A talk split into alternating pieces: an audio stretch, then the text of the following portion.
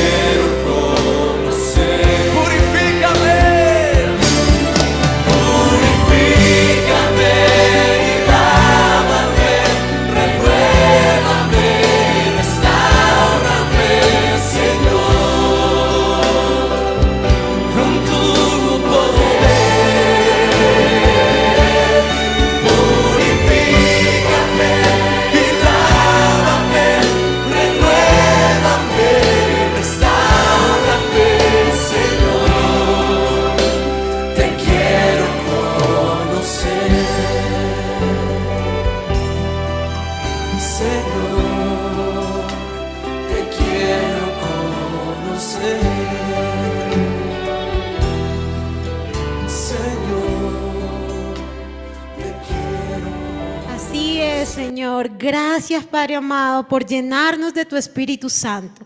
Gracias, Señor Rey Celestial, por preparar esta alabanza, Señor. Gracias por preparar cada uno de los corazones de las personas que estamos aquí. Sean gratos los dichos de mi boca y la meditación de mi corazón delante de ti, roca mía, oh Jehová.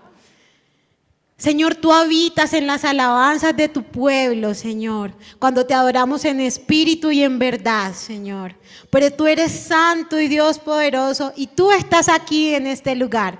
Por eso, Señor, permítenos alabarte, Padre amado, con espíritu y en verdad, Señor, con un corazón sincero, Padre amado. Gracias porque tú estás aquí, Señor. Bendito seas tu Dios.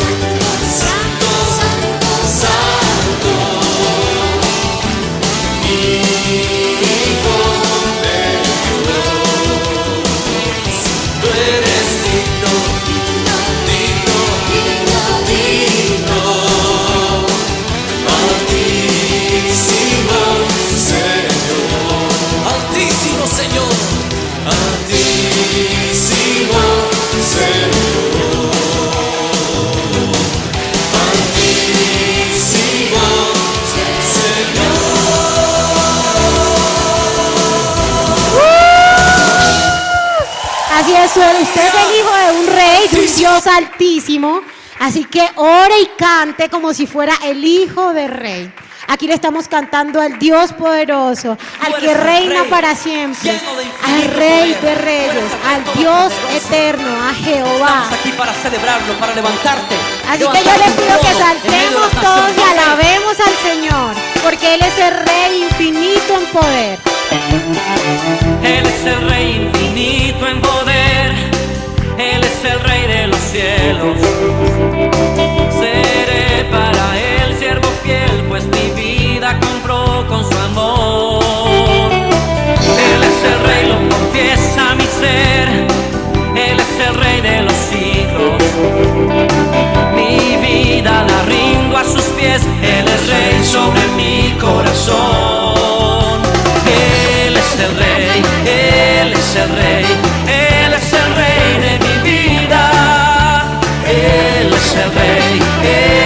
Él es el rey, reina con autoridad. Su reino eterno es, su trono el cielo es. Él es el rey que viene a su pueblo a llevar. Cántele al Señor su Dios, al Dios poderoso al que usted buscó y le respondió la oración esta semana. Él es el rey infinito en poder, Él es el rey de los cielos. Seré para Él siervo fiel, pues mi vida compró con su amor. Él es el rey, lo confiesa mi ser, Él es el rey de los siglos. Mi vida la rindo a sus pies, Él es rey sobre mi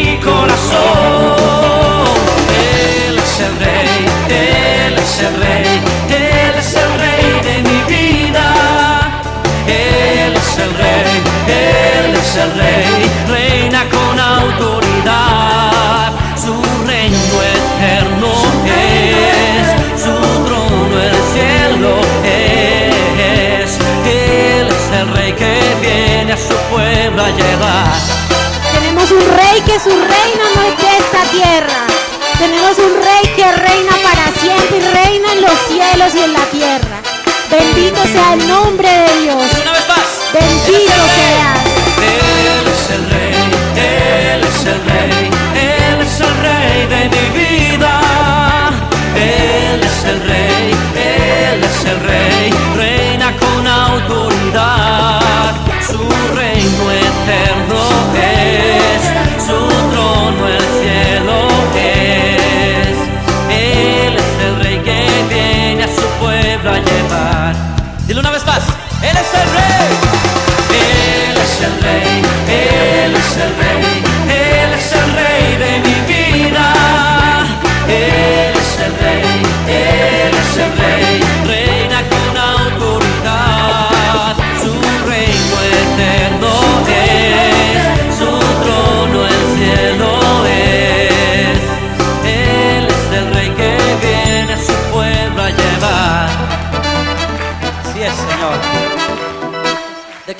Declaramos eso, Señor. en esta Bendito noche. sea el nombre de Tú Jehová. Aleluya al Dios poderoso. rey. Aleluya al Rey que reina para siempre. Al único fiel, al Dios que es fiel, cuya misericordia es eterna. y.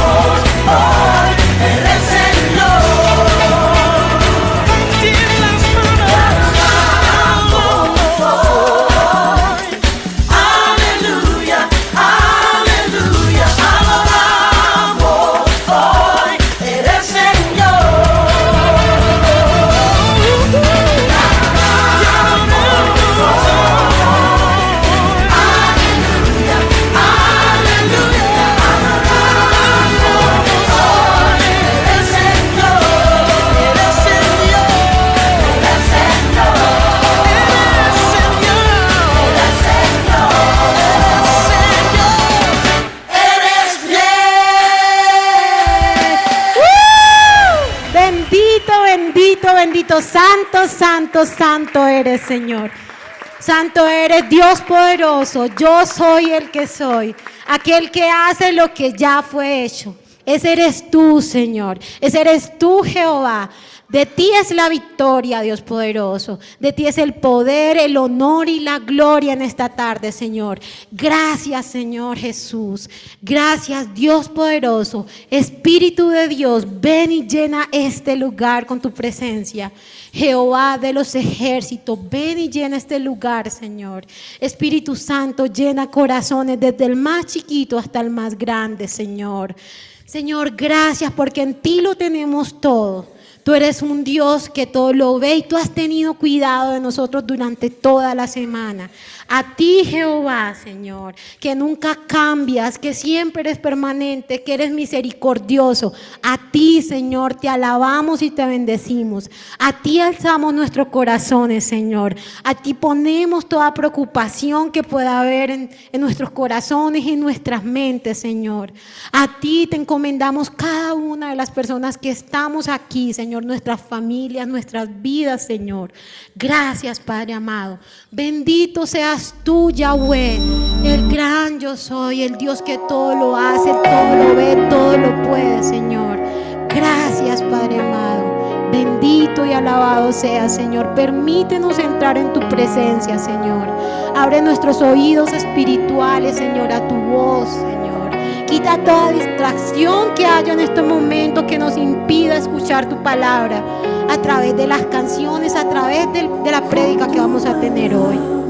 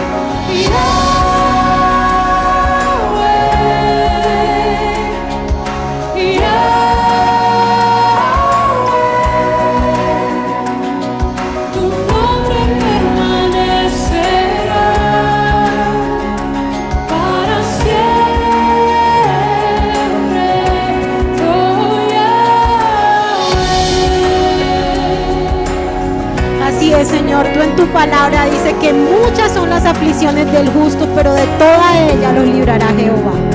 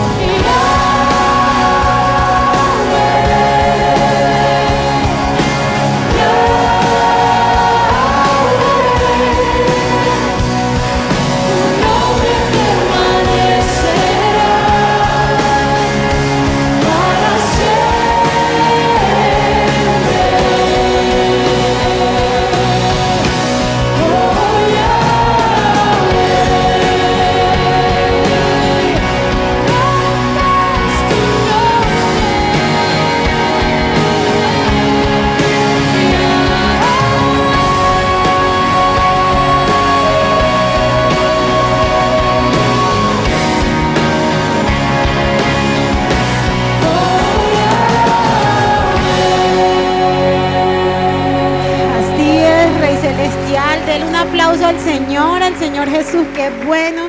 Nosotros creemos que el nombre de Jesús tiene poder.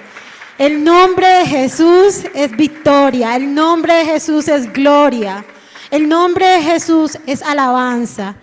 Y como el nombre de Jesús tiene poder, yo quiero invitarlo a que pueda contarnos esos momentos en que ha visto el poder de Jesús esta semana en su vida. ¿Quién tiene testimonios que hace parte de la alabanza? Elenita, ve subiendo.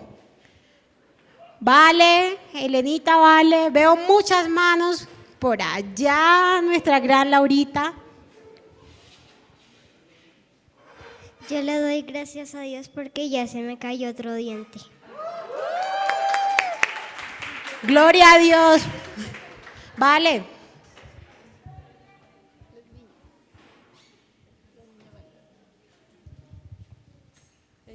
Uy, hola, hace mucho no para acá. Eh, bueno, yo le quiero dar gracias a Dios pues por muchas cosas, pero después les contaré, voy a ser así como rápida. Eh, tenía la oportunidad de presentarme a un trabajo, la verdad no lo estaba buscando. Una muchacha me habló y yo dije, ay, yo quiero ese trabajo, es el de mis sueños.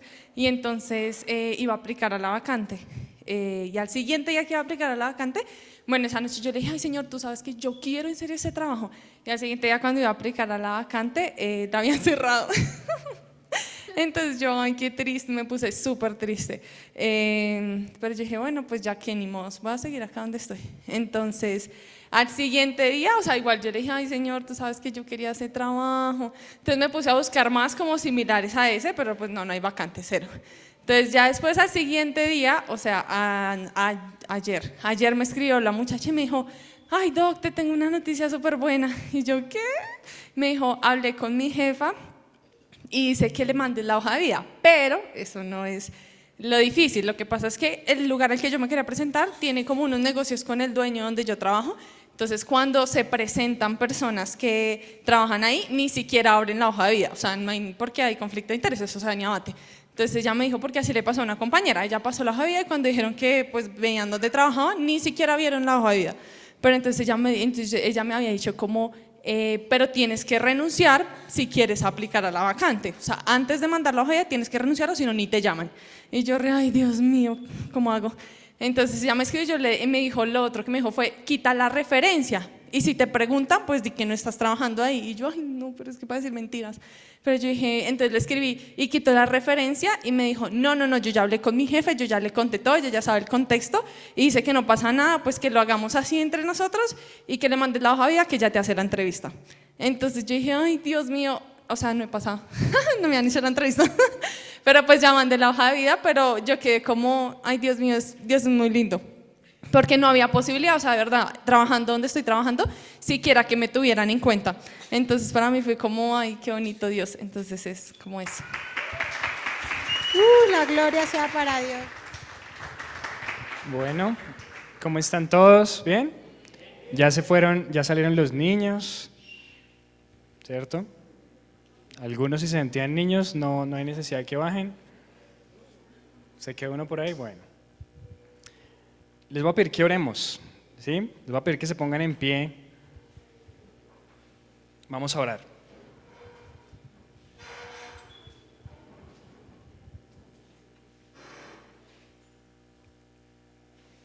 Le pido que cierre sus ojos. El cerrar los ojos, si es de las primeras veces que lo hace, es simplemente para que no se distraiga. Y este es un momento para que nosotros le digamos a Dios que nos hable.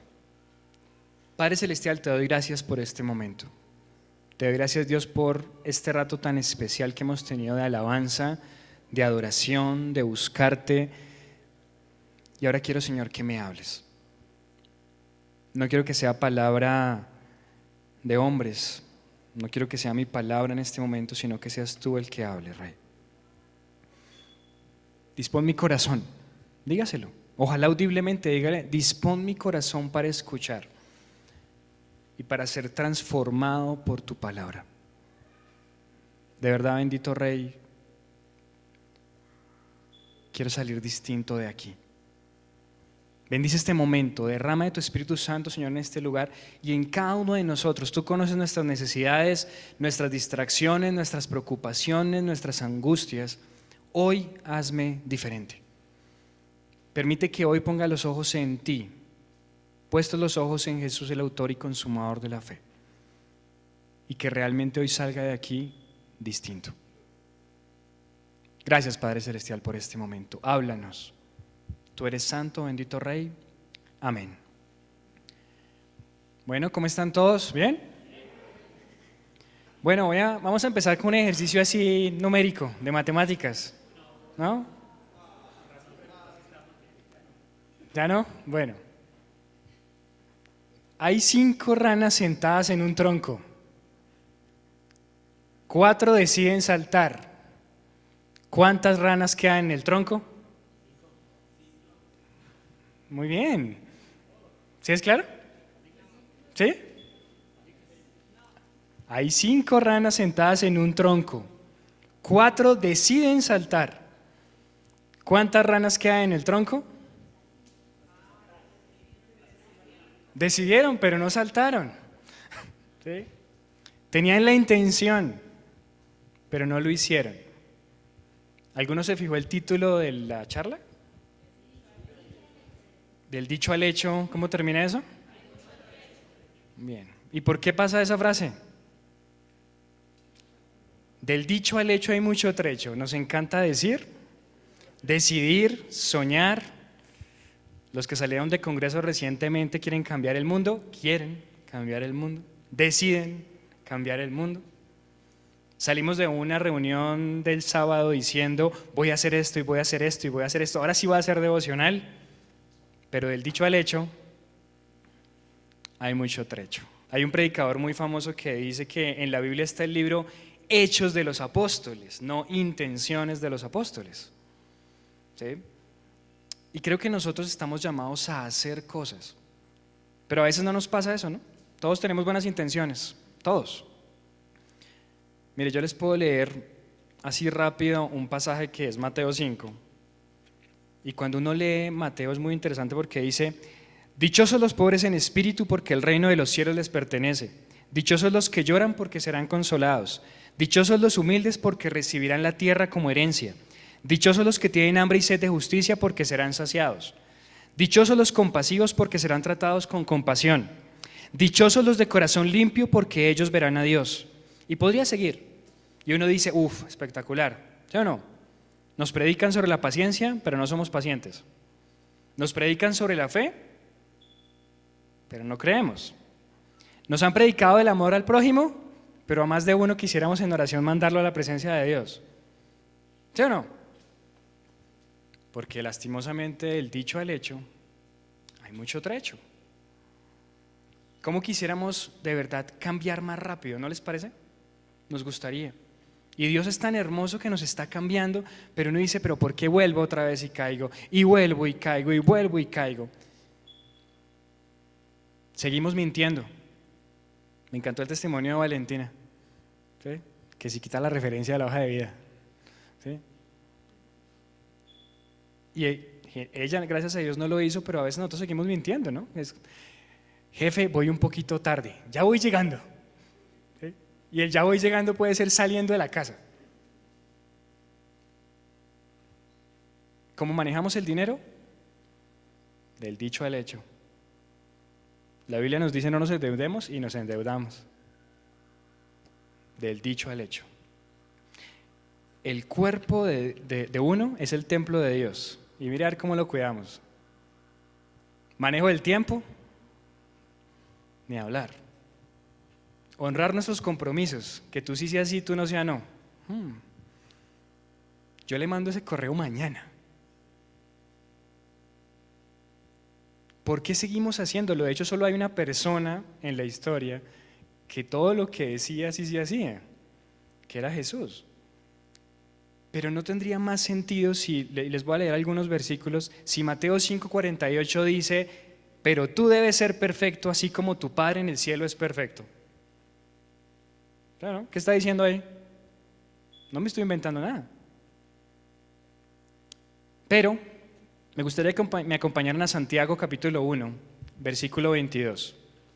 Porque la idea es que hoy, y mi oración es, que hoy de verdad tomemos algunas verdades de la Biblia y dejemos de estar pensando siempre en el dicho y en la intención y en los sueños y en todo esto y más bien traducirlo a hechos.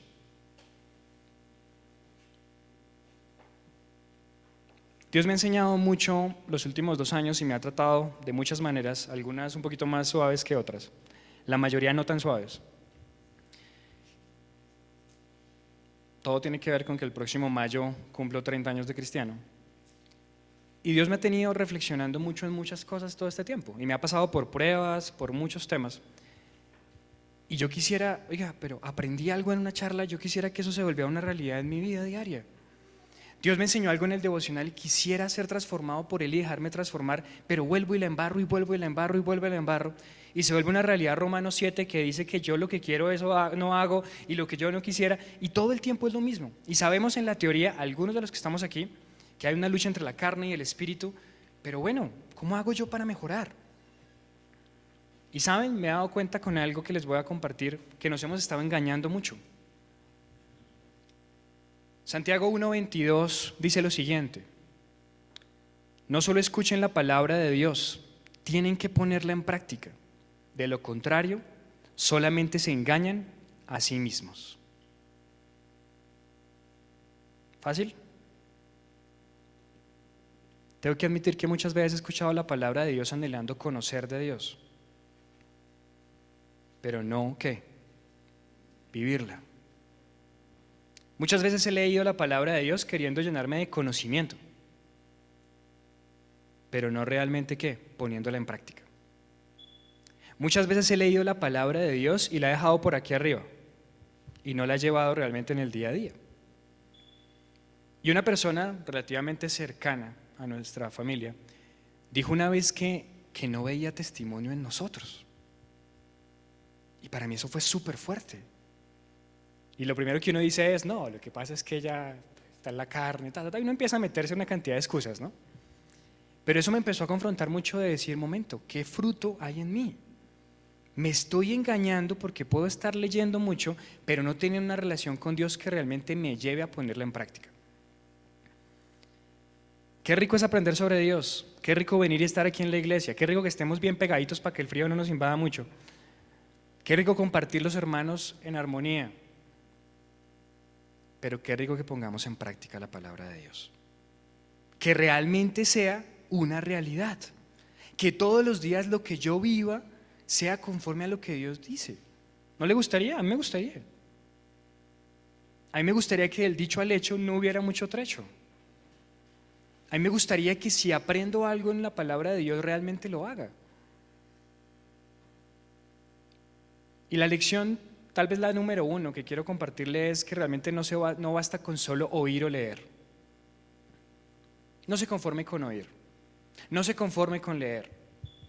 Siempre que usted escuche una predicación y esta misma parte de eso, de verdad busque que transformar su vida. ¿Qué debe hacer usted? Si después de, no sé, media hora, un poco más de media hora, yo termino de hablarle algo y usted no supo qué hacer con su vida, es porque al final nos estamos ¿qué? engañando. Solo escuchando para llenarnos de conocimiento y engordarnos y engordarnos. Tal vez no tenemos obesidad física, pero sí tenemos una obesidad espiritual. Obesidad significa inflamación. O sea, nos inflamamos ¿por qué? Porque nos llenamos como de levadura, pero realmente no cambió nuestra vida. Y le voy a contar una historia. Estaba orando mucho sobre qué tipo de historia de la Biblia debía tomar para esto, pero qué rico que si estamos haciendo nuestro devocional, pues tomemos una de las historias que estamos estudiando. Y eso va a generar que muchas de las cosas que hoy le comparta de verdad tengan que ver con alguien que estamos estudiando en estos días.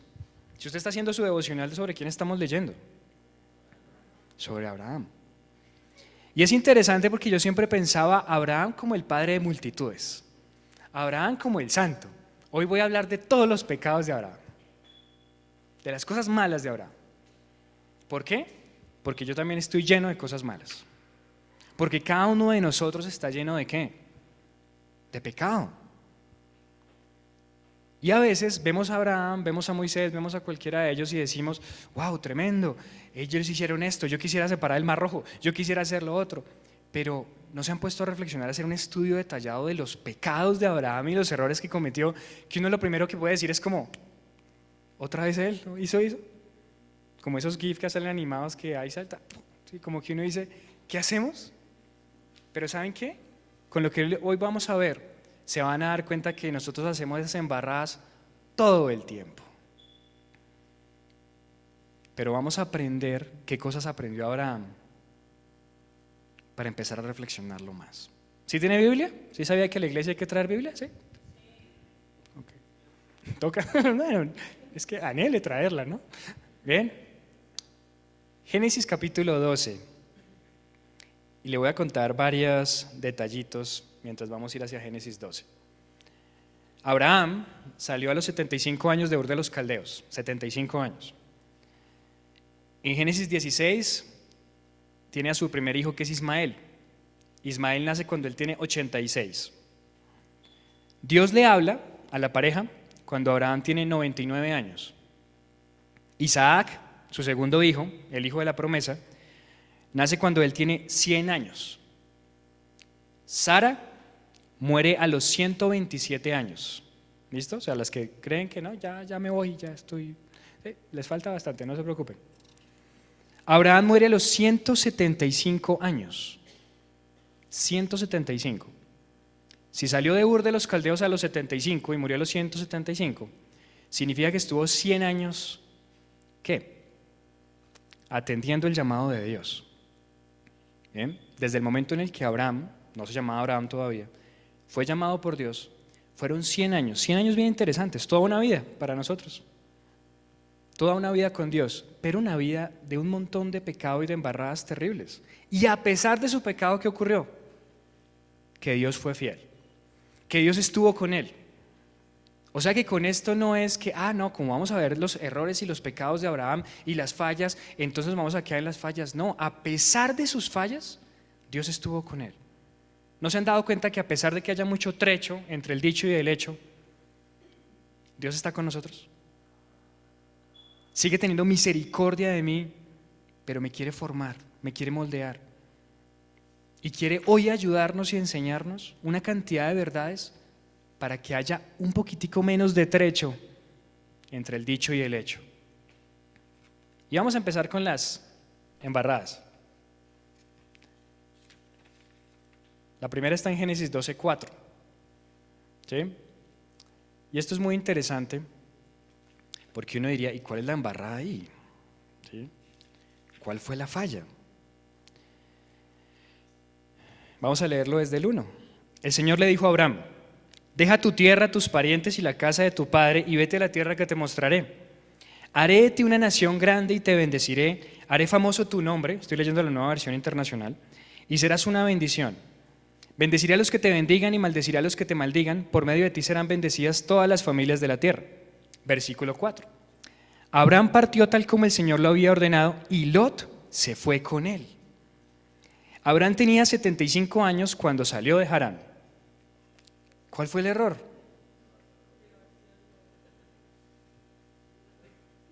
Se llevó a Lot.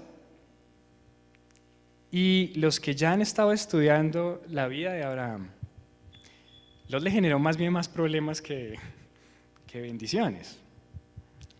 ¿Y saben una cosa? Si ustedes quieren ser una persona de acción, si ustedes quieren ser una persona realmente de acción, hechos, nosotros tenemos que entender algo. Y es que tenemos que saber escuchar la voz de Dios y entender lo que Dios nos dice. No agregándole, no quitándole. Eva le agregó el mandamiento, ¿sabían? Eva dijo que no podíamos tocar el fruto, Dios nunca había dicho eso. Saúl le quitó al mandamiento, porque había una ley que decía que los profetas eran los que tenían que adorar y él dijo, no, no hay nada de malo, cualquiera puede adorar a Dios. Y era el profeta, no el rey, o sea, él le quitó. No sé si se han puesto a pensar cuántas veces nosotros le quitamos cosas a lo que Dios dice. Detallitos, ligeras modificaciones, porque no sabemos escuchar la voz de Dios. ¿Tú realmente sabes lo que dice la Biblia? ¿Realmente sabes lo que Dios te enseña? ¿Sabes lo que Dios te dice o le agregas o le quitas de acuerdo a tu conveniencia? Hace muchos años Yo era de los que pensaba, no, yo que voy a diezmar, eso mejor uno ayuda a otra persona. ¿Eso es modificar el mandamiento o no? Sí. Abraham, ¿qué hizo? Dios me dijo, váyase, me voy, con un pequeño detallito adicional. Pequeño detallito era el sobrino. ¿Sí? Si nosotros queremos ser personas de hechos, tenemos que entender algo. Debemos entender con claridad lo que Dios nos está diciendo. En comunicación, a uno le enseñan mucho un detalle, y es que uno tiene que saber escuchar. Saberse comunicar no es hablar en público. Saberse comunicar es un tema de dos direcciones. Y si alguien quiere ser un buen comunicador, tiene que saber qué? Escuchar. ¿Dios le habló a Abraham? Claro que sí, gloria a Dios porque le habló. ¿Dios le ha hablado a cada uno de nosotros? Claro que sí, nos ha hablado un montón de veces. Pero ¿saben nosotros qué hacemos? Escuchamos lo que nos conviene. Y le agregamos detallitos o le quitamos detallitos. Como decía una amiga, a mí me gusta leer la Biblia solo ciertos pasajes. ¿Por qué? Porque si leo el otro no me incomoda y eso no me gusta. En cambio yo voy y me leo las promesas. Queremos ser personas de acción, queremos ser personas realmente transformadas cuando recibimos un, mensaje de Dios, sea en un devocional, sea con nuestro líder personal, sea en la congregación, sea en cualquier parte en la que estemos, nosotros tenemos que decir algo. Lo que Dios me diga voy a hacer, sí o no. O le voy a modificar cosas. ¿Estoy dispuesto a pagar el precio por obedecer a Dios? Aunque lo que Él me diga no es lo que me gusta. Hay cosas que Dios me ha dicho que no me han gustado. Muchas veces. Pero me guste o no me guste, si quiero cambiar y ser una persona realmente distinta, ¿qué tengo que hacer? Obedecer. Y no sé cuántas veces nos han predicado sobre la obediencia. Entonces, ¿Abraham obedeció? Más o menos. No adapte lo que Dios le, digo, le, di- le diga. Haga lo que Dios le diga. Y vamos a ir a unos versículos más adelantico para ver otra, otro de estos detalles interesantes. Si se ponen a pensar, Dios qué le dijo a Abraham, que iba a ser de él una nación grande, que lo iba a proteger, que lo iba a engrandecer, ¿sí o no? Pero ahí, ocho versículos después, versículo 10, pasa algo y es que hay hambre. ¿Y él se va para dónde? Para Egipto. Versículo 11. Cuando estaba por entrar a Egipto, le dijo a su esposa Sarai, yo sé que eres una mujer muy hermosa. Estoy seguro que en cuanto te vean los egipcios dirán, es su esposa. Entonces a mí me matarán, pero a ti te dejarán con vida. Por favor, di que eres mi hermana, para que gracias a ti me vaya bien y me dejen con vida. Muchos de nosotros diríamos, si Dios se me apareciera y me hablara, audiblemente yo no fallaría. A él Dios le habló y ¿qué hizo? De una vez mintió, de una vez. ¿Qué fue lo que pasó? ¿Por qué creen ustedes que mintió? Que mintió? Le dio miedo. Ese es un, un tema muy interesante. O sea que el miedo no se quita necesariamente cuando Dios me ha hablado. Dios tiene que repetirnos tantas veces no temas es porque el miedo está ahí a pesar de que Él nos hable. A pesar de que Dios le habló a Abraham, Abraham estaba qué? Lleno de miedo. Vio a esta gente poderosa, se le olvidó que Dios era más poderoso, le dio miedo y dijo, uy no, y mi esposa, tremendamente, tremendamente hermosa. No, no, no, mejor diga que es mi hermana. Diga que es mi hermana. ¿Cuál debía haber sido la seguridad de Abraham? Que Dios ya le había dicho algo, que Dios lo iba a proteger. ¿Dios qué le dijo? Que iba a ser de una nación grande, pero él mintió de todas formas. Y sabe, es bueno que admitamos que somos iguales que Abraham. Si se creen muy santos, bueno, yo no soy tan santo. Y yo tengo que admitir que me pasa lo mismo de Abraham. Dios me habla, me dice, y yo por miedo olvido su poder, olvido su poder, olvido lo grande que es, olvido lo que me ama y busco resolver las cosas a mi manera. ¿O no? ¿O solo me pasa a mí? ¿Qué mecanismos utilizas tú para recordar las promesas de Dios?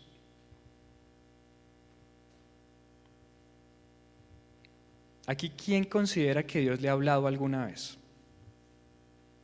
¿Quién considera que Dios le ha prometido algo alguna vez? ¿Quién recuerda esas promesas con regularidad? ¿Sí se dan cuenta? Ya empiezan a bajar las manos. Y en el momento en el que llegue el faraón, ¿qué va a pasar? Vamos a buscar resolver las cosas a nuestra manera porque no recordamos las promesas de Dios y las olvidamos. No olvides nunca lo que Dios te ha dicho,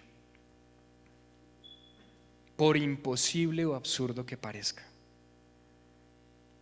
Una vez, una vez, hace ya como siete años, ocho años, por cosas de la vida, por una situación en, la empresa en la que trabajaba en esa época, me dijeron que tenía que sacar a alguien de la empresa, de mi grupo, de mi área. Entonces yo llegué y dije, después de haber mirado todo el tema, haberlo pensado bien, dije, si tienen que sacar a alguien que sea a mí. Y al otro día me sacaron. O sea, hicieron caso. Ahí sí no hubo trecho. Muy bien. ¿sí? Duré cinco meses más o menos sin trabajo. Y durante esos cinco meses Dios muchas veces me dijo constantemente que me iba a sostener. Pero yo empecé a cometer una cantidad de decisiones y de temas. ¿Por qué? Porque uno se empieza a qué? A desesperar.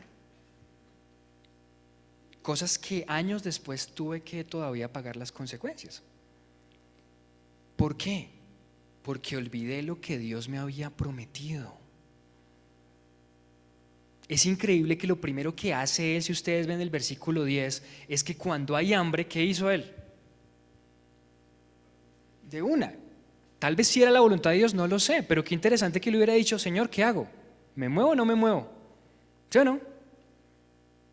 De hecho, si ustedes recuerdan y se trasladan en la historia bíblica mucho más adelante, hay un momento en el que David está en una ciudad que se llama Ciclag, hay una toma supremamente fuerte por allá en segunda de Samuel, y él lo primero que hace es, Señor, ¿voy a atacarlos o no? Y uno diría, pues no es obvio que tenía que atacarlos. No. David, ¿qué hacía? Le preguntaba a Dios todo. Pero en cambio hubo hambre y ¿qué hace Moisés?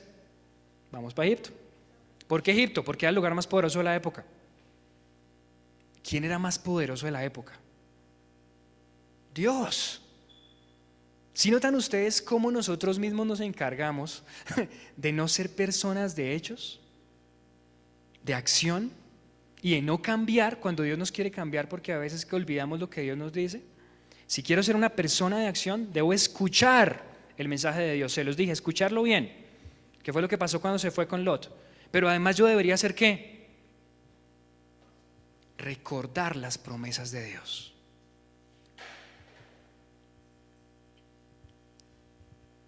Si quiero ser una persona de acción, debo recordar las promesas de Dios. Y se lo estoy diciendo de manera muy práctica.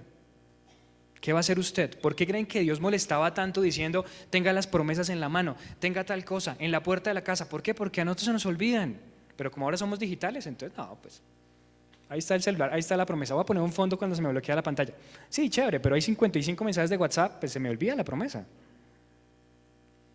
Es bueno que hagamos visible lo que Dios nos ha dicho y nunca lo olvidemos. Pero bueno, vamos a la tercera fallita de, de- Abraham. Génesis 16. Hmm. Agar e Ismael.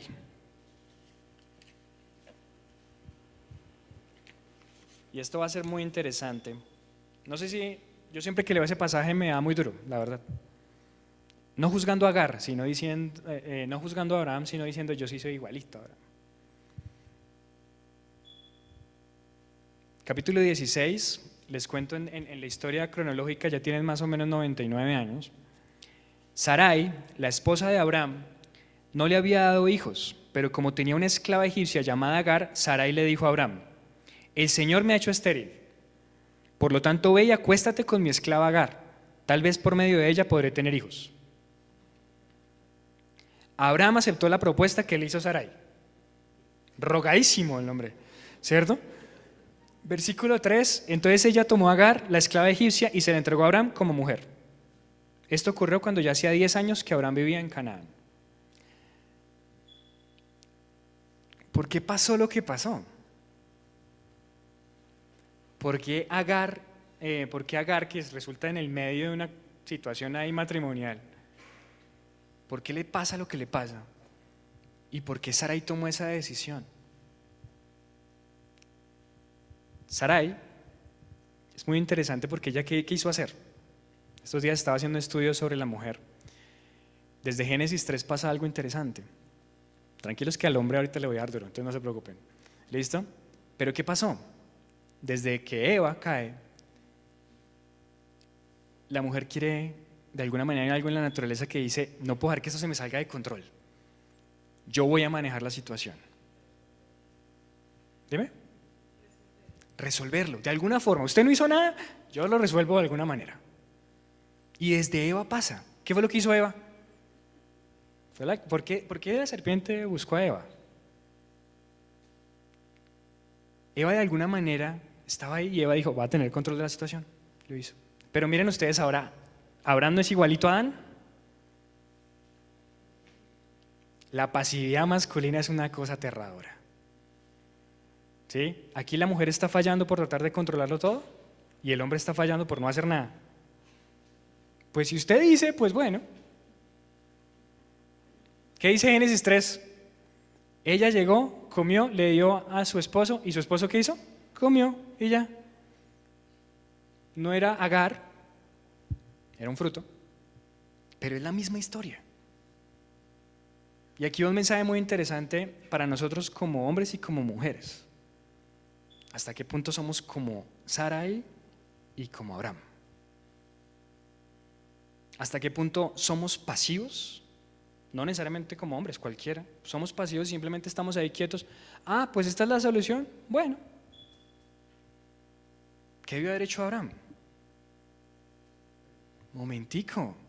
Yo creo que ni preguntarle, o sea, ni siquiera tenía que preguntarle. Sabía que esa no era eh, eh, el punto. El punto era, momento, esa idea está interesante, sí, pero no la voy a aplicar. Dios ya me prometió algo.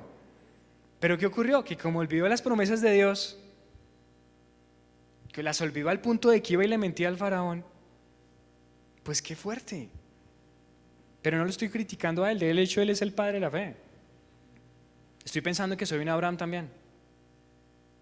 Estoy pensando en que soy una Sarai también. Porque quiero controlar la situación, controlarla completamente. Es a mi manera. Busco la solución como yo la pienso.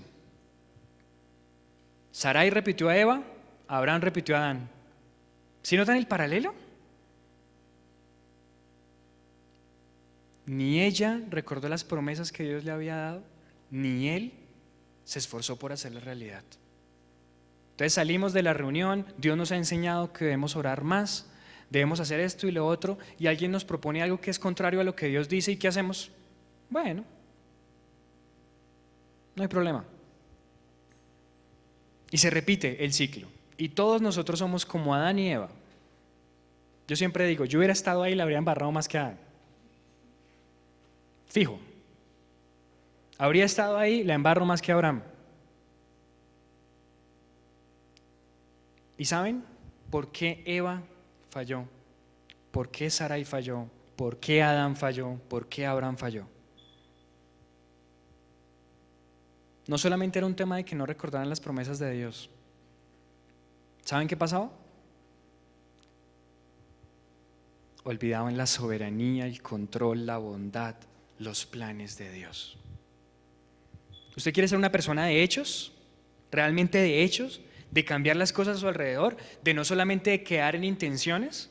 Usted tiene que ser una persona que conozca más a Dios. Que realmente lo conozca. Y entienda que Él sí era lo suficientemente poderoso para hacer que una mujer de 99 años tuviera un hijo. Porque Dios puede hacer cosas que imposibles. Porque no hay nada imposible para Dios. ¿Quieres ser una persona de acción? Conoce más a Dios. Pero no conocerlo para llenarme de conocimiento. Recuerden la obesidad espiritual. Conozcamos más a Dios para qué? Para vivir conforme a lo que Él me dice.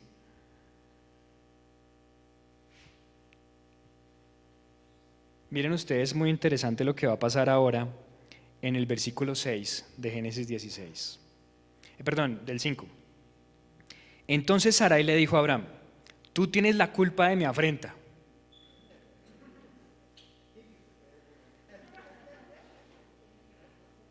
Yo puse a mi esclava en tus brazos y ahora que se ve embarazada me mira con desprecio. Que el Señor juzgue entre tú y yo. O sea, que el Señor juzgue, como quien dice, que Dios se meta en esto y lo resuelva porque es tu culpa. Miren, si queremos ser personas de acción tenemos que dejar de pensar como víctimas. Y tenemos que empezar a ser qué? Personas que asumamos la responsabilidad. ¿Adán la asumió? No. Llega Dios y regaña a Adán y Adán le dice, la mujer que me diste. Y va a la mujer y la mujer le dice, la serpiente que creaste. ¿Sí o no? Nos encanta. ¿Por qué llegó tarde? Por el tráfico. ¿Usted ha visto esta ciudad? ¿Ha visto lo que dice la alcaldesa? Y nos encanta echarle la culpa a alguien. ¿Sí o no? ¿Por qué llegó tarde? No, es que usted viera la situación del país. Usted llegó tarde porque fue su culpa, punto. ¿Qué tal si Sarai le hubiera dicho, Abraham, la embarré? Ahora me siento supremamente incómoda con toda esta situación, la embarré. ¿Qué hacemos entre los dos? Oremos a Dios y pedamosle sabiduría. No, ¿qué fue lo que dijo? Que entre el Señor y juzgue entre los dos. Fíjense las actitudes que nosotros podemos tener como seres humanos y todo el tiempo, porque estoy hablando con un montón, incluyéndome de Sarais y de Abrams. Todo el tiempo nos encanta echarle la culpa a alguien más. Es que la economía está muy dura. ¿Se inscribió al seminario de finanzas? No, entonces. Es que la culpa es de Duque porque subió mucho el salario mínimo. No le eche la culpa a los demás. Asuma la responsabilidad. Si quiere ser una persona de acción, tiene que asumir la responsabilidad. Dios se glorifica en Agar y en Ismael. Gloria a Dios por eso. Gloria a Dios por eso. Pero noten ustedes cómo hay una cantidad de consecuencias alrededor de Abraham y Sarai en este momento. Y trato de enfatizar mucho en Abraham y Sarai por quienes son ellos en ese momento, en ese instante. Porque si se dieron cuenta, no entendían bien el mensaje de Dios, se llevaron a Lot. ¿Sí o no? Buscaron resolver las cosas a su manera y se pusieron a mentir al faraón. No recordaron las promesas de Dios. Luego, ¿qué hicieron? Como no estaban invirtiendo en conocer más a Dios, pensaron que Dios no era tan poderoso y pensaron que Agar era la solución. Y así fue como Ismael nació. ¿Ismael le generó problemas a Isaac en el futuro? Muchos.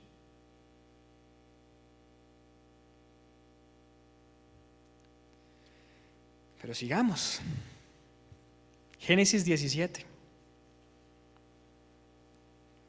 Génesis 17, 17. Y le cuento el contexto. Hay una relación entre Dios y Abraham, y, Abraham, Dios le está hablando a Abraham de una manera muy especial, muy especial. ¿Listo? Y entonces en el 17, de Génesis 17, le dice lo siguiente. Entonces Abraham inclinó el rostro, ya le cambió el nombre, inclinó el rostro hasta el suelo. ¿Eso saben qué significa? Está en oración. Está hablando con Dios, está inclinado ante él. Y dice, y se rió de pensar ¿Acaso puede un hombre tener un hijo a los 100 años y ser madre Sara a los 90? Quiero que analicen algo interesante. ¿Cuál es la posición de Abraham? De Abraham? Está postrado orando. Y mientras está orando, no está creyendo. ¿Les ha pasado? Alguna vez alguien me dijo, yo estaba orando por esa persona que estaba enferma, pero yo en el fondo pensaba que no le iba a sanar Dios, que no era posible. ¿Les ha pasado que oremos sin fe? ¿Les ha pasado que estamos acercándonos a Dios, Dios nos está escuchando, pero en lo profundo de nuestro corazón estamos tan llenos de dudas? Estamos realmente llenos de dudas. A veces oramos y desde la misma oración estamos derrotados, no estamos orando realmente, estamos orando sin pensar quién es Dios. Y ahí es donde está el detalle de cuánto tiempo estamos invirtiendo en conocer a Dios. ¿Cuánto tiempo estamos invirtiendo para darnos cuenta de que Dios es poderoso? ¿Usted de verdad cree que Dios es poderoso para resolver la situación que tiene en este momento, sea la que sea? De pronto aquí diga sí, pero de pronto usted en el fondo de su corazón dice, no sé. Y ahí ya la oración es una oración que, un poquito derrotada. Y entonces si usted está orando derrotadamente, ¿qué va a hacer? ¿Va a seguir buscando soluciones en dónde? En cualquier lugar menos en Dios. Observen la respuesta de Dios. Porque miren usted lo que va a pasar. Voy a leerlo desde el 17 otra vez. Entonces Abraham inclinó el rostro hasta el suelo y se rió de pensar. ¿Acaso puede un hombre tener un hijo a los 100 años y ser madre Sara a los 90? Por eso, en la versión que estoy leyendo, le dijo Dios, le dijo, le dijo a Dios, concédele a Ismael vivir bajo tu bendición. ¿Qué creen ustedes que esa respuesta está significando? ¿Por qué él le dice que Ismael viva bajo tu bendición? Él piensa que Ismael va a ser el cumplimiento de qué? De la, de la promesa que le acaba de dar Dios. Dios le acaba de decir un montón de cosas, le acaba de cambiar su nombre, le acaba de decir tremendas cosas y él está orando pensando no como Dios piensa. En oración está pensando cómo? En la lógica humana. Y saben, yo me he dado cuenta últimamente cuántas veces yo oro así. Señor, que me salga esto y esto y esto y esto y esto y esto. Ni siquiera le preguntaba a Dios qué plan quiere, sino que yo de una vez voy pensando en todo. Y le digo a Dios, yo lo quiero así. Pero ¿qué pasa si Dios me dice, no, es que no es así? No, no, Señor, por favor, bendice para que salga esto por este lado. Y empieza a orar así y lo ora con tanta frecuencia que estamos es orando ¿cómo? No a que se haga la voluntad de Dios, sino, Señor, que se haga mi voluntad. Señor, que se haga mi voluntad. Mi voluntad está buena, agradable y perfecta. Que se haga mi voluntad. Y son nuestras oraciones así. Cuando no es a la forma de Abraham, es a la forma de Dios. Y por eso el versículo 19 dice, a lo que Dios contestó. Y por eso estoy leyendo la nueva versión internacional. Hay muchas traducciones, pero esta tiene una serie de temas muy interesantes. Dice, pero, le dice Dios, pero es Sara, tu esposa, la que te dará un hijo al que llamarás Isaac. Yo estableceré mi pacto con él y con sus descendientes como pacto perpetuo. En cuanto a Ismael, ya te he escuchado. Yo lo bendeciré, lo haré fecundo y le daré una descendencia numerosa. Él será el padre de doce príncipes. Haré de él una nación muy grande. Pero mi pacto lo estableceré con Isaac, el hijo que te dará Sara de aquí a un año. Dios tenía que decirle, necesito que le quede claro. Yo creo que eso fue hasta un grito un poquitico. Necesito que le quede claro que no es como usted piensa, sino como yo lo tengo planeado. Si queremos ser personas de acción, no solamente debemos conocer a Dios, sino que debemos ser personas que oremos pensando en el Dios que tenemos. Usted de verdad, de corazón, de corazón, usted es de los que le dice, Señor, que se haga tu voluntad. Una vez le dije a Dios, yo tenía una novia, Señor, que se haga tu voluntad. Como a los dos meses se acabó ese noviazgo. ¡Tin! De una vez. Ustedes no tienen ni idea, bueno, Rodrigo sí, lo que sufrí. Lo que sufrí realmente. Pero ¿saben? La importancia de que era la voluntad de Dios. Y Dios me dio a alguien mucho mejor. Más allá de la ternura, el tema es que nosotros pensemos en algo muy importante. ¿Usted realmente ora en fe, sujeto al Dios que tiene? ¿O usted ora diciéndole a Dios que se haga su voluntad?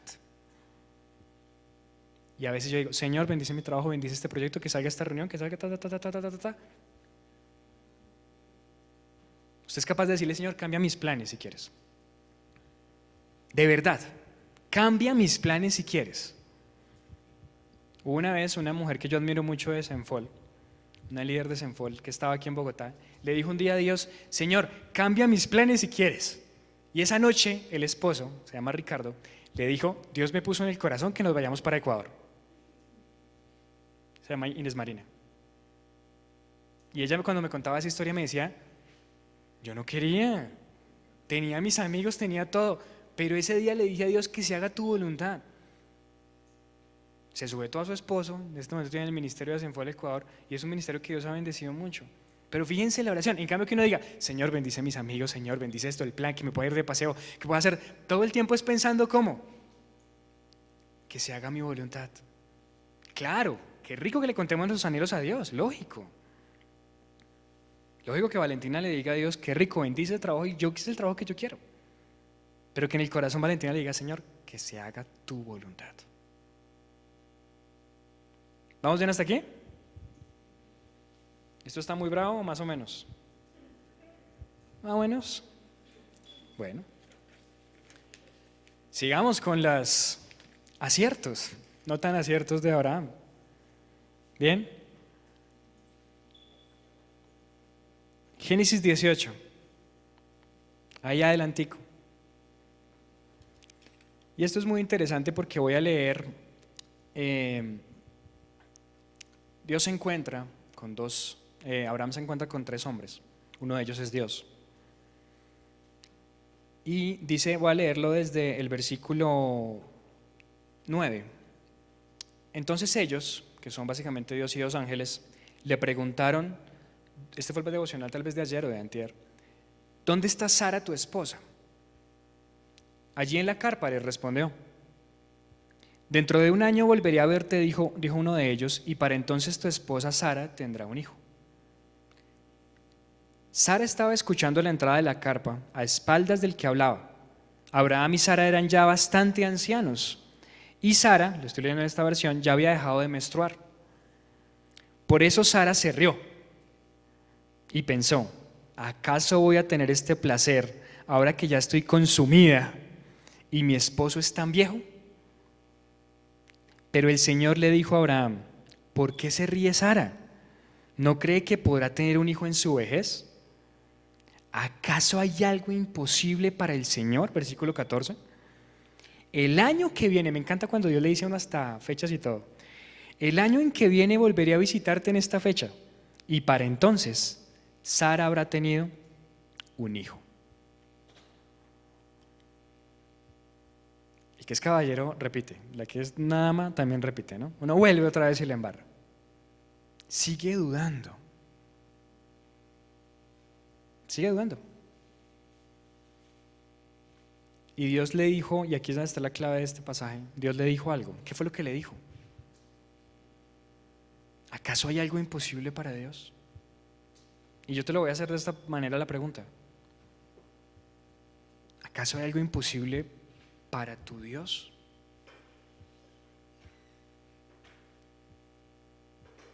¿Hay algo imposible? Pero es que, Señor, pensémoslo un momentico y seamos Sara por un momento. Es imposible que tenga un hijo. Biológicamente ya no puedo. Como que Dios diciéndole, bueno, ¿y quién está encima de la biología?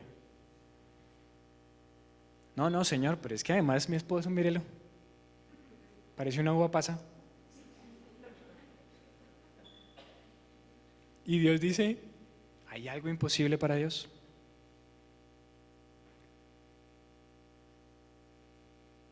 ¿Por qué Sara hizo eso y por qué nosotros hacemos eso todo el tiempo?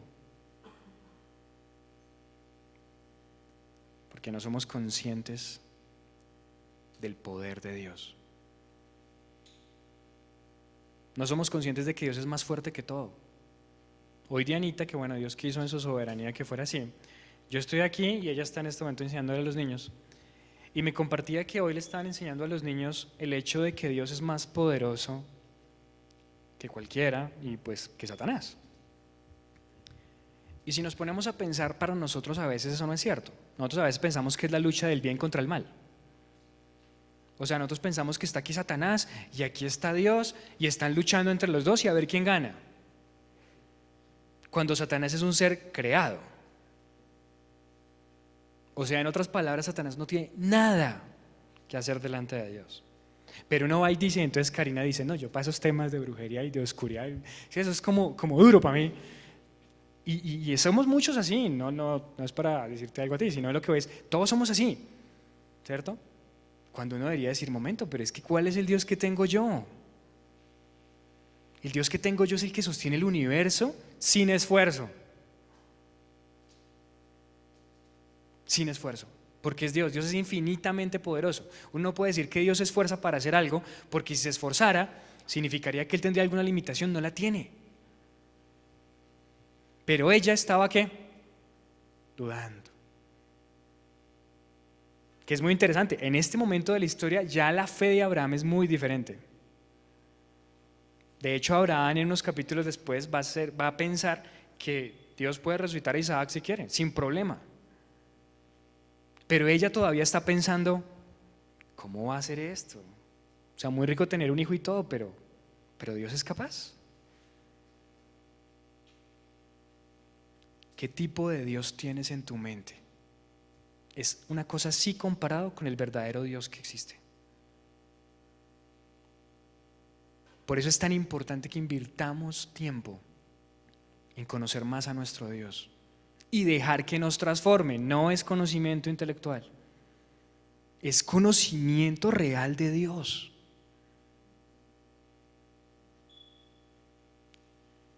Pero aquí va a haber una cosa muy interesante.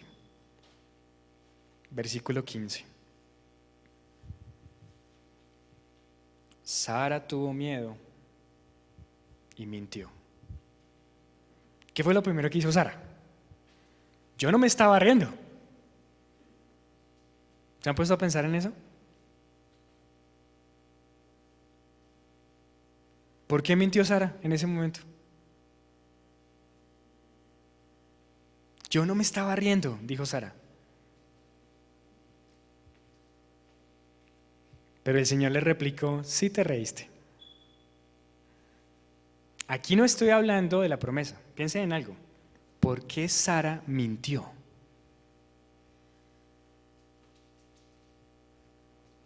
¿Alguna idea? Se vio expuesta, se dio cuenta. Para nosotros, ¿cómo? No creyó. Pero miren algo interesante. Ustedes los cojan de sorpresa. Una vez que, que, que fue muy chistoso. Hoy estoy como hablando de mi vida hace muchos años. Pero bueno, yo estaba hablando con una, con una chica hace muchos años. Es épocas de, ¿cómo era? Windows Messenger.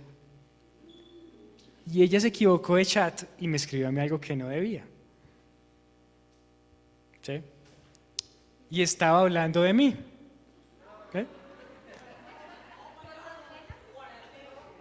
No, eran cosas buenas, pero muy interesante. Porque era obvio, obvio que estaba hablando de mí. ¿Listo? Y entonces de inmediato me llama al teléfono y me dice, no, no estaba hablando de ti. ¿Qué pasó? Se vio totalmente qué? Expuesta. La palabra sería vulnerable. Desde que Eva y Adán comieron el fruto, estar desnudos es muy difícil. Ser vulnerables es muy difícil. Que vean lo peor de nosotros es terrible, terrible. ¿O no? Genial que uno le vean solo lo bueno, espectacular, pero que le vean lo malo. Por eso me encanta la Biblia, porque la Biblia nos muestra lo malo y lo bueno de Abraham. Nos muestra lo bueno y lo malo de Sara. Sara en ese momento como que la cogieron de sorpresa. Uy, estos estaban escuchando. Ella se rió ahí en su corazón. Hmm, ¿A qué horas voy a tener yo un hijo así? No hay forma. ¿Por qué te ríes? No, yo no me estaba riendo. La cogieron y llegaron a su vulnerabilidad completa. ¿Y qué ocurrió? Que encima de todo pecó, porque pues mintió. Muchas de nuestras mentiras del día a día tienen que ver con eso. Con esa vulnerabilidad a la que nos exponemos, que no somos capaces. Imagínense, ¿le mintió a quién? A Dios. A Dios. ¿Le mintió? Y le voy a hacer una pregunta. ¿Ustedes aparentan ante Dios? ¿Aparentan ante su líder? ¿Ante su jefe? ¿Ante la iglesia? ¿Ante sus amigos? ¿Ante sus discípulos? ¿Usted aparenta? a comienzos de, comienzos de este año, Dios me empezó a llevar por un proceso muy interesante de darme cuenta de que yo muchas veces estoy actuando. Y pienso que la vida es como un escenario donde uno debe salir perfecto y salir muy bien. Pero ¿cuál es el problema con el escenario? Que no hay intimidad con las personas. Tengo que abrir mi corazón para que alguien me pueda ayudar. ¿Ustedes son capaces de contarle a su líder personal una lucha personal que están teniendo? ¿Ustedes son capaces de de pronto que Sara hubiera dicho, sí me reí y estoy, muerto de- estoy muerta de dudas, no sé cómo vas a hacer? Pero es- eres Dios, ayúdame. Esa es la actitud de David. Ustedes se ponen a pensar, usted vea los salmos. David dice, tengo miedo, tengo ira, tengo rabia, quisiera matar a este, quisiera matar a este otro. Pero ¿saben qué hace? Pero le es auténtico con Dios. En este momento Sara no fue auténtica con Dios. Sara dijo, no, Dios mismo, que lo sabe todo, pero no, no, yo no, yo no me reí. Imagínense ustedes decirle a Dios, no me reí. Y Dios en todo su amor le replica y le dice, sí te reíste. Y yo imagino viendo los ojos, a los ojos a Sara, y uno diciendo, pues claro que me reí, o sea, lógico. Pero nos gusta poner una máscara como cristianos, como soy cristiano no peco, como soy cristiano no fallo, como soy cristiano no la embarro, como soy cristiano todo está bien, cuando eso no es cierto. Si tenemos dudas es bueno que las digamos. Si tenemos miedos es bueno que los digamos. Apoyémonos en la iglesia también. Obviamente busquen decirle a su líder personal si tienen miedos, porque esas luchas son así. Uno llega, bueno, ¿y cómo va todo? Bien. ¿Y qué tal alguna cosa? No, perfecto. ¿Algún pecado? No, no. ¿Cómo le voy a ayudar a esa persona si esa persona piensa que todo está bien? ¿Cómo le voy a ayudar? ¿Queremos de verdad ser personas de hechos? Donde no sea el dicho, sino realmente el hecho. ¿Qué nos toca hacer?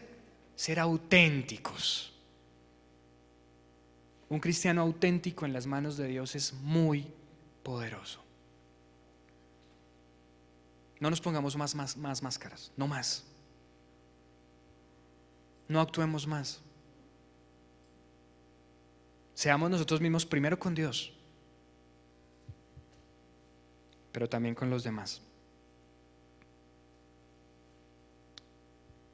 Ya vamos terminando aquí la historia. Génesis 19, 17.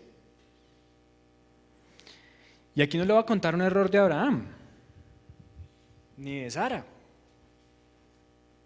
ni de Agar, sino del sobrino Lot.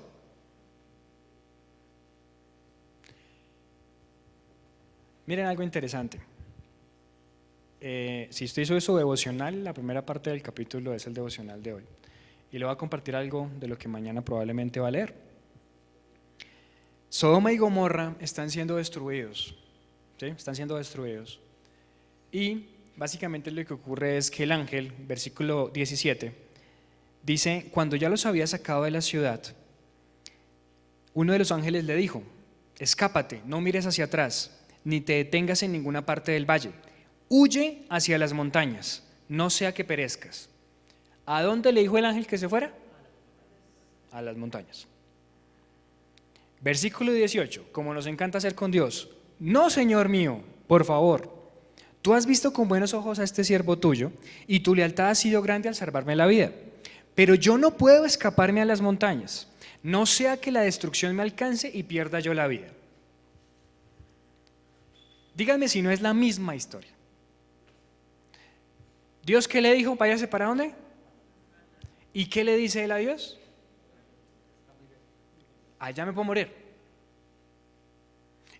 Como Dios diciéndole, no le acabo de salvar la vida si le estoy diciendo que vaya a las montañas. ¿Usted qué cree que a dónde hay que ir? A las montañas. Pero ojo, porque este pasaje nos da una enseñanza gigante. Versículo 20. Cerca de aquí hay una ciudad pequeña en la que podría refugiarme. ¿Por qué no dejan que me escape hacia allá? En una ciudad muy pequeña y en ella me pondré a salvo. En ese momento están surgiendo las primeras ciudades del mundo. La ciudad se asemeja a qué? A seguridad. ¿Bien? Observen la respuesta interesante del ángel. Está bien, le respondió. También esta petición te la concederé. No destruiré la ciudad de la que hablas. ¿Qué pasó? ¿Cuál era el plan que tenían para él? las montañas. La oración, vamos a decirlo así porque es un diálogo de Lot, en este caso, ¿qué le dijo? No, no, no, no, yo lo quiero hacer como a mi manera, en la ciudad. Y por puro, de alguna forma, decirlo así, estrategia divina, haga lo que quiera. Listo, te lo concedo, ve a la ciudad. ¿Cuántas veces nuestra relación con Dios es así? Si se dan cuenta la diferencia de orar diciendo, haz tu voluntad, a haz mi voluntad? Algunas veces Dios para enseñarnos nos va a decir, ¿sabe qué? Haga lo que quiera. Pero no era el plan. Pero muy interesante, versículo 21. Lot llegó a Zoar cuando estaba amaneciendo y salta un poquitico más, 20, 30, versículo 30. Luego, por miedo a quedarse en Zoar, se fue con sus dos hijas a vivir en la región montañosa.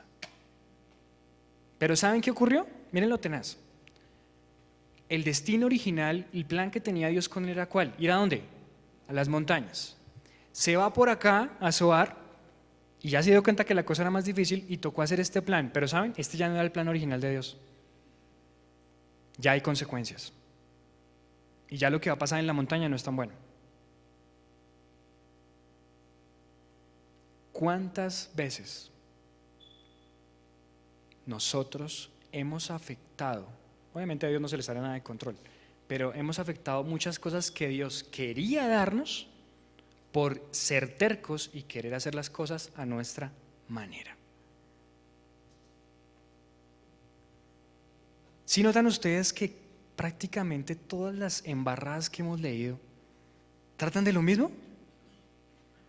De un ego que no quiere conocer a Dios, sujetarse a Él, escucharlo a Él. Qué fuerte.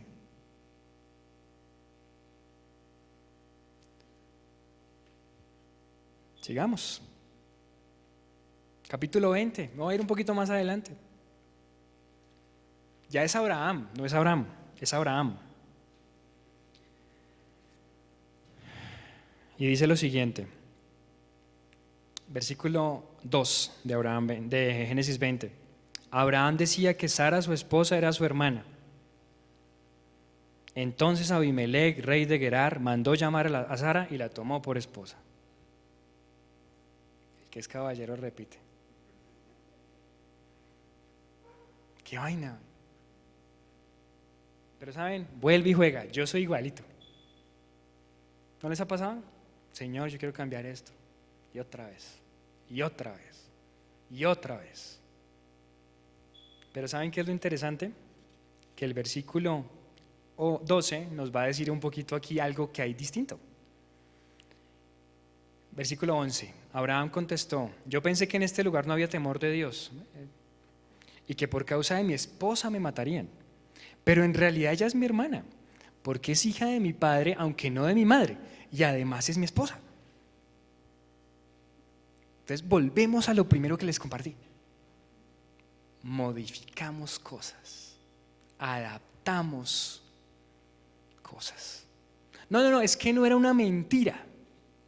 Jurídicamente hablando, sí es mi hermana.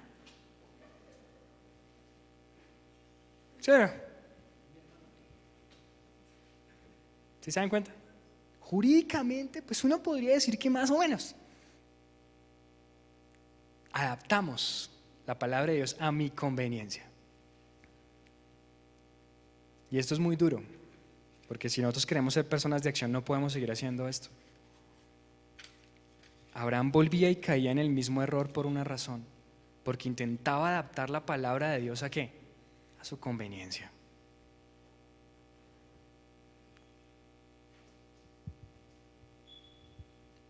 Y vamos con el último pasaje. Génesis 21. Voy a adelantar bastante. Versículo 15. Y les cuento el alcance, el, tema un poquitico y el contexto.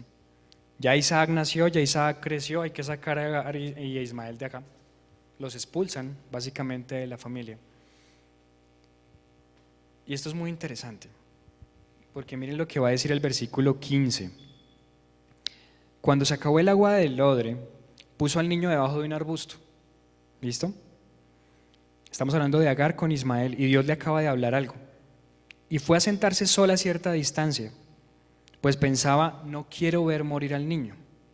O sea, Agar, ¿qué hace? Se aleja del niño y dice, ya se me va a morir, no lo quiero ver morir. No lo quiero ver morir.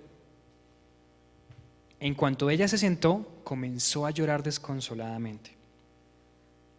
Cuando Dios oyó al niño sollozar, el ángel de Dios llamó a Agar desde el cielo y le dijo, ¿qué te pasa, Agar? No temas, pues Dios ha escuchado los sollozos del niño. Levántate y tómalo de la mano, que yo haré de él una gran nación. En ese momento Dios le abrió a Agar los ojos y ella vio un pozo de agua. Enseguida fue a llenar el odre y le dio de beber al niño. ¿Cuál fue el problema con Agar? Ya Dios había dicho que de Ismael iba a ser qué? Una gran nación.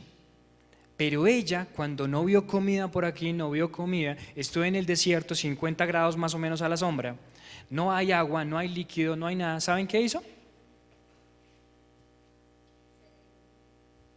Olvidar las promesas de Dios y se rindió.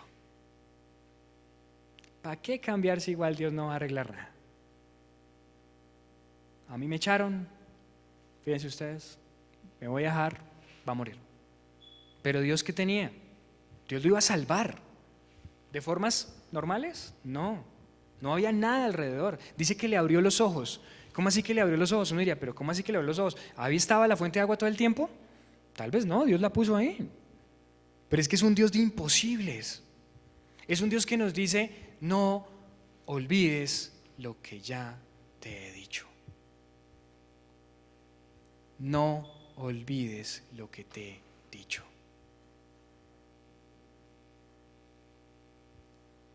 Abraham, Sarai, Lot, Agar. Cuatro personajes que nos recuerdan lo que pasa en Adán y Eva, pero también lo que pasa en Consuelo, en Juan Pablo, en John, en Giselle, en todos, en Laura, en todos. Y si nosotros queremos ser personas de hechos, de cambio, de transformación, tenemos que ser definitivamente diferentes. De todas estas lecciones, hay tres grandes cosas o tres ideas que quiero resumir lo que le he compartido. La primera, y no es casualidad que Dios les cambió el nombre a Sarai y a Abraham, es que definitivamente tenemos que ser diferentes, tener una nueva identidad. Eso es lo primero que piense en este momento. ¿Y saben por qué una nueva identidad? Porque es una identidad que va a aplicar cosas que le acabo de decir, como por ejemplo, una identidad que escuche realmente la voz de Dios. Una identidad que recuerde las promesas de Dios. Una identidad que confíe más en la palabra de Dios que en su conocimiento. Una identidad que sea radical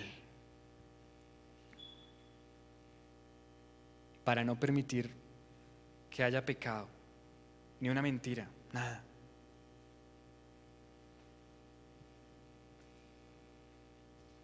A mí me pasó hace unos meses, tuve como una especie de, de esas peleas tontas que no hacen pelear con Dios.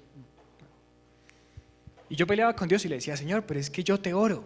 ¿Cómo es posible que esta persona esté pensando esto en mi vida? Yo te oro, yo te busco, yo hago esto, yo hago lo otro. Y entonces como que un momento en el que, como que sentía que Dios me decía, ¿tú me oras? ¿O me hablas sin escucharme? Y entonces yo me ponía a pensar y decía, ¿cómo es mi emocional? Yo leo rápido algunas reflexiones, oro y te pido y te pido y te pido y te pido y te pido y hablo y hablo y hablo y hablo y hablo. Pero hay momentos en los que no me quedo un poco en silencio y digo, Señor, háblame. Y lo hacía todo a mi manera, con mi estructura mental, con las cosas como yo pensaba que debían ser. Y entonces no es que yo oro y oro y oro y todo, no, en verdad no estaba orando como era. Tenía que ser diferente. Una nueva identidad significa cambiar el nombre. Por eso Dios le cambia el nombre a Abraham a Abraham. Por eso Dios le cambia el nombre de Jacob a Israel. Es importante que ahorita oremos diciéndole a Dios, dame una nueva identidad.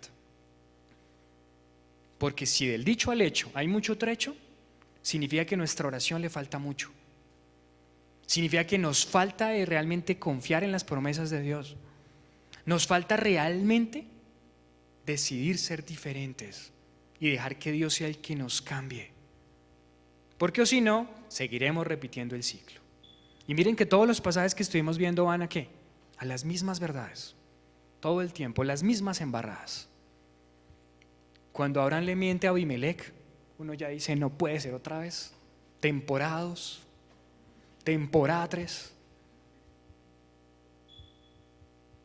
¿Qué tal si hoy decidimos tener una nueva identidad en nuestras vidas? Segundo, una nueva relación. Una relación que parta de algo y es una relación que primero sabe escuchar. Una nueva relación que tiene un nuevo concepto distinto de Dios y de su poder y de su bondad. Porque voy a entender que si tengo al Dios que tengo, Él sí puede hacerlo todo. Pero no solo puede hacerlo todo, sino que lo que hace va a ser lo mejor para mí. Y no me voy a ir para Zoar cuando debería irme a las montañas. Y no debería irme a Egipto cuando hay hambre. Y no debería ser lo que no es. Una nueva relación en la que estoy en dos direcciones. Le pido a Dios, pero también lo escucho y le obedezco. Una nueva identidad y una nueva relación. Y tercero, una nueva reacción. ¿Cómo así que reacción? Y aquí le voy a pedir que nos devolvemos unos capitulitos ahí en su Biblia, al capítulo 18. En el capítulo 18, que era cuando los tres hombres visitaban a Abraham, Abraham y su esposa, ya Abraham aquí, si ustedes dieron cuenta, era un poquito diferente. Y vamos a notar algunas expresiones que les voy a enfatizar a medida que les voy a ir leyendo, para entender este último punto que les quería compartir de reacción. Miren lo que dice. El Señor se le apareció a Abraham junto al encinar de Mamre, cuando Abraham estaba sentado a la entrada de su carpa a la hora más calurosa del día. Abraham alzó la vista y vio a tres hombres de pie cerca de él. Al verlos, corrió desde la entrada de la carpa a saludarlos, inclinándose hasta el suelo, y dijo, Mi Señor, si este servidor suyo cuenta con su favor, le ruego que no pase de largo. Haré que le traigan un poco de agua para que ustedes se laven los pies. Y luego podrán descansar bajo el árbol. Versículo 5. Ya que han pasado por donde está su servidor, déjenme traerles algo de comer para que se sientan mejor antes de seguir su camino. Está bien, respondieron ellos. Versículo 6. Abraham fue rápidamente a la carpa donde estaba Sara y le dijo, date prisa Toma unos 20 kilos de harina fina, amásalo y dales unos panes. Después Abraham fue corriendo a donde estaba el ganado, eligió un ternero bueno y tierno y se le dio a su sirviente, quien a toda prisa se puso a prepararlo. ¿Qué palabras dije curiosas, interesantes? Rápido, corrió, deprisa. ¿Saben cuál es uno de los grandes problemas que tenemos nosotros para ser personas de acción? Que no actuamos rápido. Y entonces salimos del Congreso de Jóvenes y vamos a orar 15 días a ver Dios qué nos muestra y qué hacemos. Pues después de los 15 días, ¿qué pasa? El impulso disminuye. Abraham cuando supo que era Dios, ¿qué hizo? Corrió. Ojo, no correr a su manera. Esto es muy importante y por eso este es el último punto. No es correr a su manera, era correr como, sabía que era Dios. Es interesante, podríamos entrar en mucho más detalle, digámoslo así, de la escritura, pero es en el momento en el que se da cuenta que es Dios, Él comienza a correr y a actuar, y actuar, y actuar, y actuar. Si usted ya sabe lo que Dios le dijo, no lo posponga más. Si usted ya sabe cuál es ese pecado que tiene que dejar, déjelo hoy, no mañana, hoy. Si usted ya sabe cuál es esa costumbre que tiene, que tal vez no sea pecado, pero se ha vuelto casi que un pecado, hoy es el día de cambiar. Hoy. Entonces cuando le digo una nueva identidad, una nueva relación y una nueva reacción, es que tenemos que empezar a cambiar hoy mismo si queremos ser personas de acción. ¿Una nueva qué? Identidad. Ahora debemos ser diferentes. Y eso implica confiar en las promesas de Dios. Y eso implica saber escuchar a Dios. Y eso implica que ya no me apoyo en mi propio conocimiento y en mi manera de resolucionar las cosas, sino en cómo Dios las resuelve. Una nueva relación. Porque ahora tengo una relación con Dios que es en dos vías. No solamente lo busco, sino que también qué? Escucho. Y tengo un Dios diferente al que tenía en mi mente. Es el Dios de la Biblia. El Dios que sostiene el universo. El Dios que puede hacer que una mujer de 99 años, de 90 años, y un hombre de 99 puedan tener un hijo. Para que Isaac nazca cuando Abraham tiene 100 años.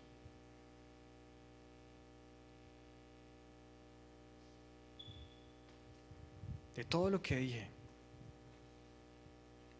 ¿qué decisión va a tomar hoy?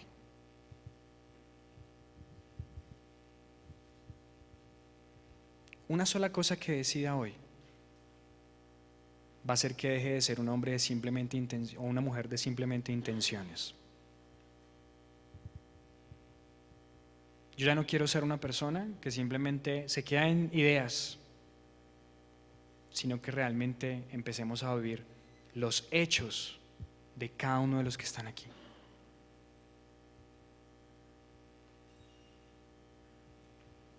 Terminemos con el pasaje que empezamos. Acompáñeme a Santiago 1.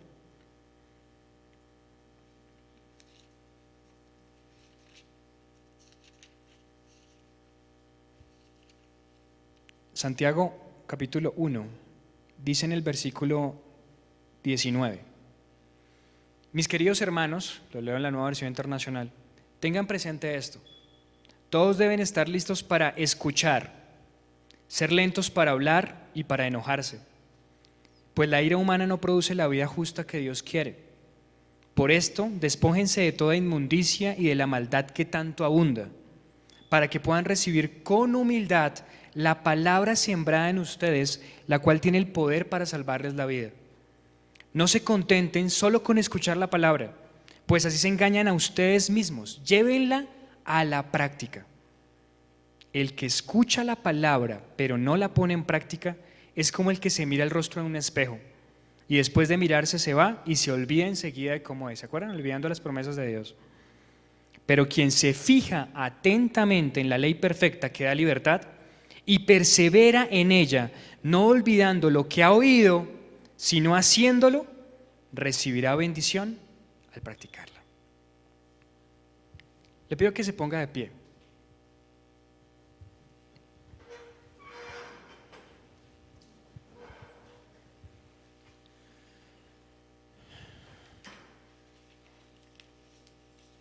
Quiero que cierre sus ojos. Y sabe, todavía no vamos a orar. Le voy a pedir que piense un momento en lo que escuchó el día de hoy. Si usted es una persona que muchas veces ha escuchado un mensaje de la palabra de Dios, ha leído un pasaje, ha escuchado una predicación, ha tenido una cita personal con, con su líder, no sé, y usted ha dicho, yo quisiera ser diferente, pero no lo logro, tal vez es como yo, como Abraham, como Sara, como Agar, como Lot. Cuatro personas llenas de pecado, pero que nos muestran que Dios es un Dios grande. Y piense un poco qué le va a decir a Dios en los próximos minutos. Siendo una persona nueva. Dígale, de verdad, qué bueno que usted le vaya a decir a Dios y váyalo pensando, porque ya vamos a orar. Qué bueno que usted le pueda decir a Dios, dame una nueva identidad una identidad en la que me apoye en las promesas de Dios, una identidad donde escuche a Dios, una identidad donde mi seguridad sea Dios y no mi conocimiento, donde yo sepa, sepa ser auténtico. Pero qué bueno que usted ahorita le diga a Dios en unos segundos ya que también va a querer una nueva relación con Él. Vamos a orar. Padre, gracias por todos los que estamos aquí. Somos pecadores. Repetimos el ciclo una y otra vez. Nos hablan de la fe, pero nos cuesta creer. Nos hablan de la paciencia, pero no somos pacientes. Nos hablan de la ira, pero a veces queremos matar a alguien. Nos hablan del dinero, pero no lo administramos como tú dices. Nos hablan del tiempo, pero no somos fieles. Y aquí estamos diciéndote que necesito ser diferente. No sé usted cuánto tiempo tenga de cristiano. Y si tal vez es la primera vez que lo hace, qué bueno que en este momento usted invite a Jesús a su vida. Si no tiene una relación con Él, este es el momento. Y si ya la tiene, este es el momento de decirle, Señor, hoy quiero ser diferente. Dame una nueva identidad. No puedo pretender seguir siendo el mismo y tener resultados diferentes. Hoy quiero ser diferente. Hoy quiero ser auténtico contigo y decirte si tengo miedo. Y ser vulnerable ante ti y decirte estoy lleno de miedo, lleno de dudas, no tengo ni idea qué va a pasar en el futuro, pero quiero que tú seas mi Dios. Quiero ser un hombre, una mujer nuevo que me apoye en tus promesas y que ellas sean las que muevan mi vida. Y no quiero volver a resolver una sola situación a mi manera. Quiero sustentarme completamente en ti porque quiero tener una nueva relación contigo.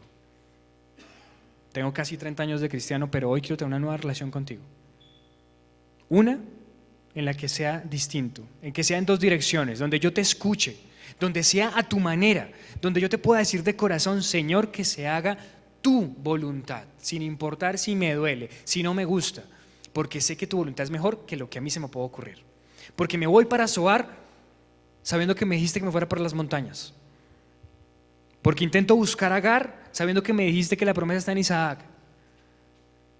Porque resulto yéndome a Sodoma y Gomorra por estar buscando resolver mi vida a mi manera. Señor, de verdad toca mi corazón. Sé que no es un tema emocionalmente agradable, pero sí es confrontante. Y hoy no solo quiero tener una nueva identidad y una nueva relación, sino también una nueva reacción.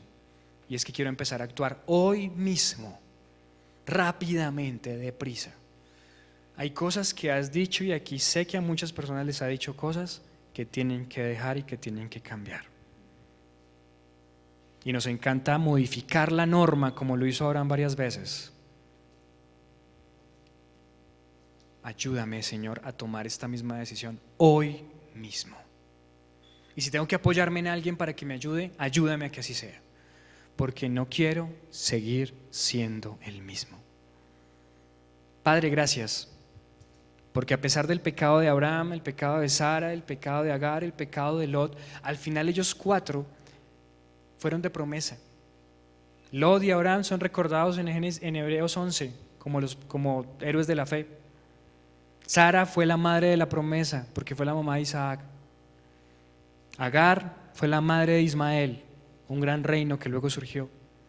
O sea que al final, a pesar de mi pecado, hoy salgo también con esperanza de saber que sigues trabajando conmigo y te necesito para que lo sigas haciendo, porque hoy te necesito a ti. Y hoy quiero ser diferente. No sé si lo quiere hacer, pero creo que levantar a sus manos un momento. Esto es una acción de dependencia. Esto también tiene que ver con una nueva identidad. Ya estoy sujeto a Dios y con mis manos digo, dependo de ti, Señor. Sé tú mi Señor. Sé tú mi Salvador. Sé tú mi guía. Sé tú mi hoja de ruta. Sé tú el que me diga qué hacer. Ya no quiero más que el cristianismo sea como un detallito más que yo cuento, sino que realmente sea lo que me define y pueda obedecer y pueda cumplir lo que tú me estás llamando, porque sé que aquí hay muchos a los que Dios ya les está haciendo un llamado muy especial. Y este es el momento de hacerlo realidad. ¿Qué vas a hacer tú hoy? Cada uno. Bendice nuestras vidas. Declara una bendición inmensa, Señor, sobre este lugar y sobre todos los que están aquí sentados, todos los que están aquí presentes, sobre los niños que están abajo. Declaro toda bendición y declaro que hoy se hace cosa nueva en nuestras vidas. Gracias Padre Celestial por este momento. Gracias Dios por lo que vas a hacer en este mes de septiembre, que va a ser un mes para tu gloria y un mes en el que nos estás llevando a estar más en intimidad contigo que nunca. Gracias Padre Celestial por este momento. Derrama de tu poder, de tu bendición y Señor, que a ti sea toda la gloria, toda la honra, todo el honor y toda la alabanza. Gracias por ser el protagonista de nuestras vidas y gracias por hoy recordarnos que tú nos quieres cambiar y mejorar cada vez más para ti. Te amamos, Señor, a ti la gloria, a ti todo el honor. Amén. Bueno, que Dios los bendiga muchísimo.